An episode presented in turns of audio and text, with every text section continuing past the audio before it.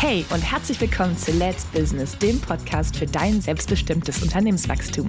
Mein Name ist Sandra Schmidt und ich freue mich, dass du auch heute wieder mit dabei bist.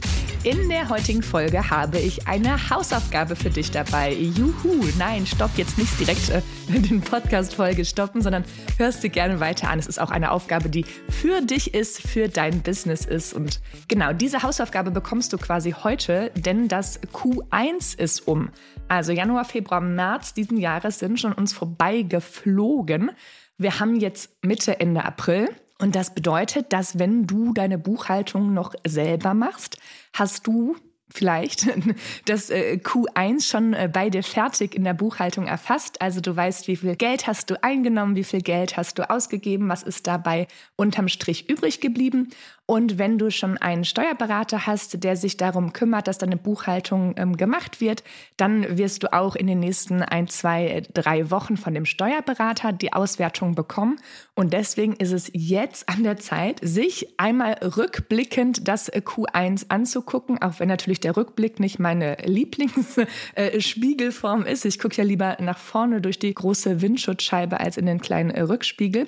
Aber wenn du dich gerade damit beschäftigst, hey, ich bin Einzelunternehmer, das läuft auch echt ganz gut, mein Business wächst und wächst und gefühlt habe ich am Monatsende immer mehr Geld übrig. Und das, ne, was ich mehr über habe, ist von Monat zu Monat auch mehr. Und du denkst darüber nach, auf GmbH umzustellen, dann ist es auch wichtig und unerlässlich, in den Rückspiegel zu gucken und zu schauen, wie viel Umsatz, Gewinn hast du denn gemacht und passt das Ganze zu den Zahlen, die du vielleicht im Vorhinein geplant hast. Und da gibt es jetzt mal zwei, drei Begriffe. Was ist denn Umsatz? Also wir schauen uns gleich an, was dein Umsatz ist. Und das ist das Geld, was du einnimmst. Und zwar netto, also ohne Umsatzsteuer. Je nachdem, ne, wie du deine, ähm, ja, deine Tabelle, deine Buchhaltung vielleicht selber erstellst, darfst du also von dem Betrag, was du eingenommen hast, noch die Umsatzsteuer runterrechnen. Also Umsatz ist immer netto. Und darunter rechnen wir dann die ganzen Kosten und zwar auch netto, also ohne Umsatzsteuer. Und was dann unten unterm Strich übrig bleibt, ist dein Gewinn der logischerweise auch ohne Umsatzsteuer ist, weil wir oben immer die 19 oder 7 Prozent rausgerechnet haben. Und das sind so die drei äh, Zahlen, mit denen wir äh, jonglieren und die du vergleichen darfst und schauen darfst, ob das regelmäßig wächst. Also im Idealfall wachsen nicht die Kosten, sondern Umsatz und Gewinn. Und warum ist es sinnvoll, sich das jetzt anzuschauen, am Ende des äh, Q1, also jetzt im Frühling? Es ist nämlich so, wenn du ähm, auf GmbH umstellen möchtest, kann man diese Umstellung immer rückwirkend machen. Und zwar rückwirkend grundsätzlich acht Monate. Und da bietet es sich aus Einfachheitsgründen an, auf den 1.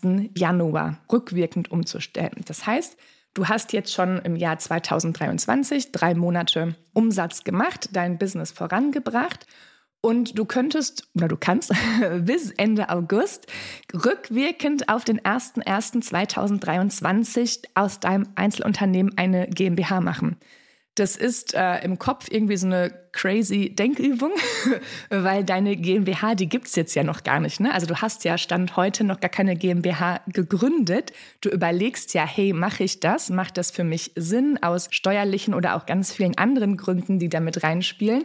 Und ja, es ist wirklich eine Akrobatikleistung in deinem Gehirn, auch wenn die GmbH am 01.01.23 noch nicht da war, die also nicht beim Notar gegründet worden ist, die nicht im Handelsregister eingetragen äh, worden ist, die auch Stand heute äh, Mitte April noch gar nicht da ist kannst du trotzdem auf den 01.01.23 rückwirkend auf GmbH umstellen und dann also für dieses ganze Kalenderjahr diese ähm, ja, Vergünstigung der GmbH in Anspruch nehmen. Bis Ende August haben wir Zeit, habe ich gesagt. Also genau, das sind, ähm, das sind acht Monate.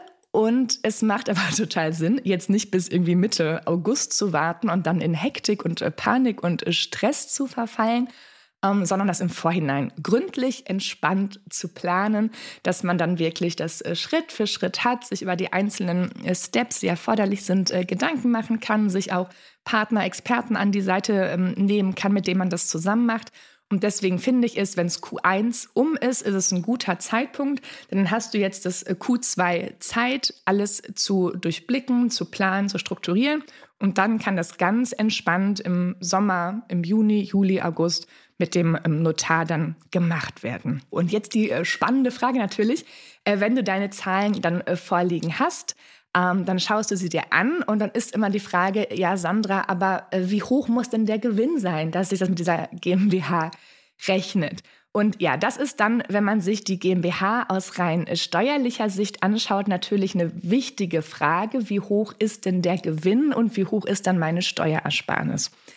Es gibt aber gar keine Zahl, wo ich sagen kann, okay, wenn du einen Gewinn aufs ganze Jahr jetzt hochgerechnet von 100.000 machst, dann lohnt sich die GmbH auf jeden, jeden Fall. Oder wenn du ähm, einen Gewinn von äh, 60.000 Euro machst, dann lohnt sich die GmbH überhaupt nicht. Also so äh, krasse Regeln gibt es nicht. Denn was viel wichtiger und viel entscheidender ist, ist, dass du mal schaust, wie hoch ist denn dein Gewinn, den du machst? Und wie viel Geld benötigst du davon für dich privat zum Leben? Also für Miete, Urlaub, Anziehsachen, Essen gehen, äh, Kino. Wie viel Geld gibst du dafür aus? Und das ist dann die entscheidende ähm, ja, Vergleichsgröße, dass du schaust, wie hoch ist dein Gewinn und wie viel Geld brauchst du. Und je größer der Unterschied dazwischen ist, desto eher lohnt sich die GmbH aus steuerlicher Sicht. Es gibt ja noch andere Dinge wie Haftungsbegrenzungen, ähm, Krankenkasse oder Altersvorsorge, über die man in einer GmbH auch äh, wundervoll nachdenken kann. Wenn wir jetzt mal hier nur kurz die steuerliche Brille aufhaben, dann ist es das, ähm, was zählt. Unterschied zwischen ja, privaten Kosten und Gewinn.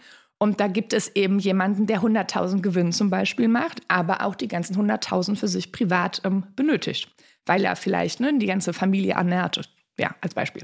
Oder jemanden, der 60.000 Euro mit seinem Business an Gewinn macht, aber davon gar nichts äh, zum Leben ausgeben muss, weil er noch ein paar Wohnungen hat, die er vermietet und davon den Mieteinnahmen ganz gut leben kann. Also es ist, wie du siehst, recht individuell und deswegen gibt es keine Zahl, die ich dir jetzt nennen kann und auf die du ja hinarbeitest wie so eine Kompassnadel, äh, die habe ich nicht für dich, sondern da schaust du wirklich den Unterschiedsbetrag an. Was ich natürlich auch gerne für dich mache bei mir in meiner äh, Steuerberatungskanzlei, dass wir uns das zusammen anschauen und da kann ich dir auch genau ausrechnen, was würdest du an Steuern sparen, wenn du auf GmbH umstellst, was zahlst du an Steuern, wenn du Einzelunternehmen bleibst. Das kann ich dir also mit einem ne, spitzen Bleistift ganz genau ausrechnen. Ähm, wenn du das möchtest, wenn du das für dich benötigst. Und an dieser Stelle auch schon mal den Hinweis, im Juni gibt es einen Online-Kurs, in dem wir dann genau Schritt für Schritt durchgehen. Ähm, ist die GmbH das Richtige für dich? Lohnt sich die GmbH jetzt für dich? Wie groß ist eben der Unterschiedsbetrag? Ne, Wie hoch ist die äh, Steuererleichterung, die die GmbH für dich schafft? Was kann die GmbH noch anderes äh, äh, Tolles für dich mit deinem Business machen? Das äh, geht im Juni los. Da gibt's noch äh, genauere Informationen in den nächsten Wochen. Nur wenn das für dich spannend ist, dann äh, merkt ihr das gerne schon mal oder ähm, genau, schreib mir auch eine kurze Nachricht. Dann setze ich dich auf die Warteliste und dann geht das es los. Das war also meine kurze Hausaufgabe für dich. Ich hoffe, es ist nicht zu schlimm und du hast die Folge trotzdem bis zum Ende angehört. Und wenn du die Hausaufgabe ordentlich gemacht hast, dann bekommst du auch so einen ähm, Fleißsticker oder so einen Fleißstempel in dein Hausaufgabenheft, so wie früher in der Grundschule. Also, ich wünsche dir ganz viel Spaß damit, dich mit deinen Zahlen einmal äh, zu beschäftigen, auch wenn es ne, gefühlt immer etwas äh, nervig und nicht so äh, spannend ist. Aber es lohnt sich gerade, ne, wenn du jetzt an dieser Stelle stehst, hey GmbH, mache ich das jetzt und mache ich es echt rückwirkend zum 01.01.2023. Ja, dann macht es dann doch Spaß und die Motivation ist recht hoch, sich mit den Zahlen zu beschäftigen.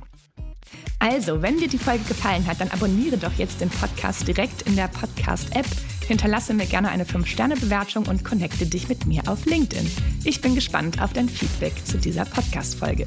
In diesem Sinne, deine Zeit ist jetzt. Let's Business, deine Sandra.